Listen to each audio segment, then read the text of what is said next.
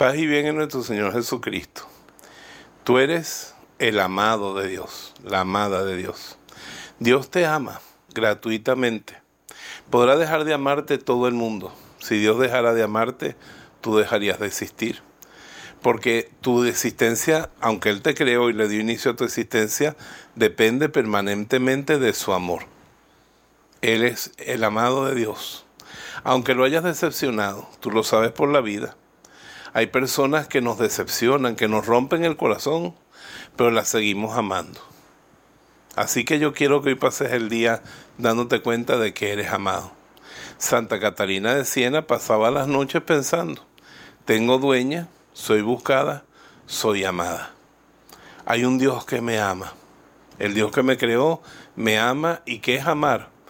Amar es buscar la felicidad del ser amado, el bien del ser amado. O sea que puedes contemplar que Dios, que te creó por amor, quiere tu felicidad. Por eso escúchalo. Él sabe cómo hacerte feliz. Lo que pasa es que tú a veces no confías en sus métodos y en su camino. Porque su camino a veces es de cruz, pero lleva a la felicidad. Confía en el Señor, sigue sus caminos y siéntete hoy amado por el Señor. Y hay una realidad, todos podrán dejar de amarte, todos podrán confundirse contigo, no entender quién eres tú de verdad, o verte el lado oscuro nada más y no conocer tu lado luminoso, y dejar de amarte o simplemente no amarte nunca. No mendigues amor, tú tienes el amor de Dios.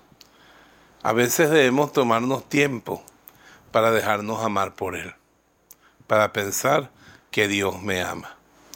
Que hoy levantes los ojos al cielo y veas la inmensidad de la creación y medites el que ha creado el universo, me ama. Que hoy veas una cruz, un crucifijo, y pienses lo que dice la carta a los romanos.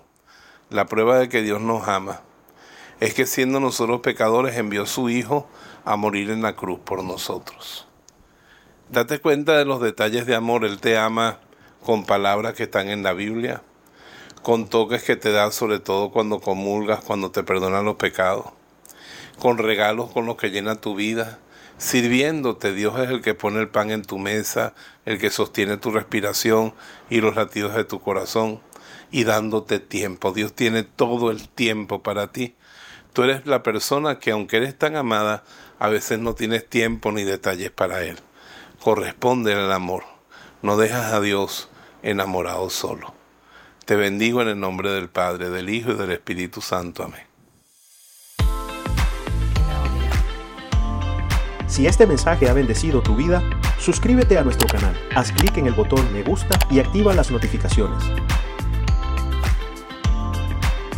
La voz de Jesús. Queremos que la sangre de Cristo no se derrame en vano.